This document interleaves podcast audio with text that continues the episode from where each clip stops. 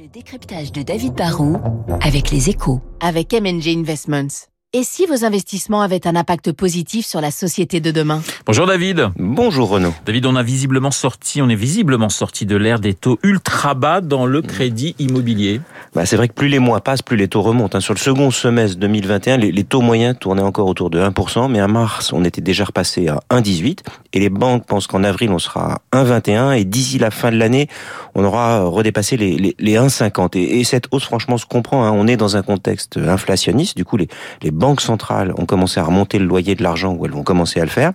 Pour les banques, ça va donc être plus coûteux de se refinancer. Et comme en parallèle, on est dans un contexte économique plus incertain, bah, il y a une part de risque conjoncturel plus élevée et donc il est normal que l'accès au crédit soit plus coûteux, surtout qu'en France, la Banque centrale a demandé aux banques d'être plus prudentes pour éviter ce qu'on appelle euh, que le taux d'effort, l'endettement des ménages par rapport à leurs revenus soit trop élevé. Est-ce que cette remontée des taux est une mauvaise nouvelle?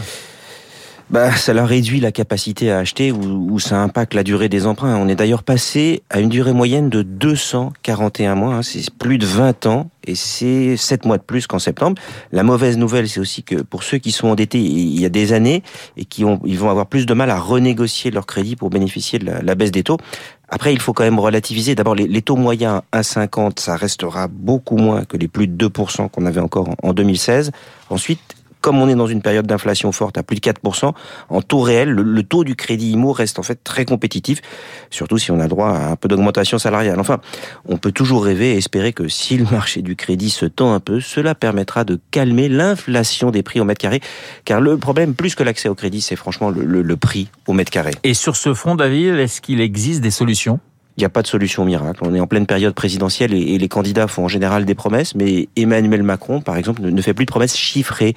Il y a cinq ans, il s'était fixé l'ambition de construire 500 000 logements par an. En fait, on a plutôt construit autour de 300, 350 000 logements par an.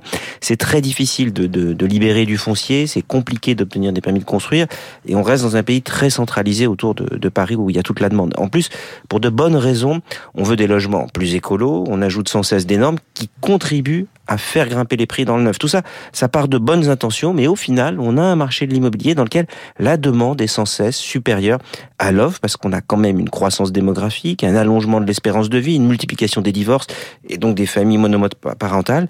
L'évolution du taux de crédit, c'est vrai, c'est un problème, mais ce n'est qu'un problème parmi d'autres. La priorité, ça devrait être d'augmenter massivement l'offre pour réussir à faire baisser les prix.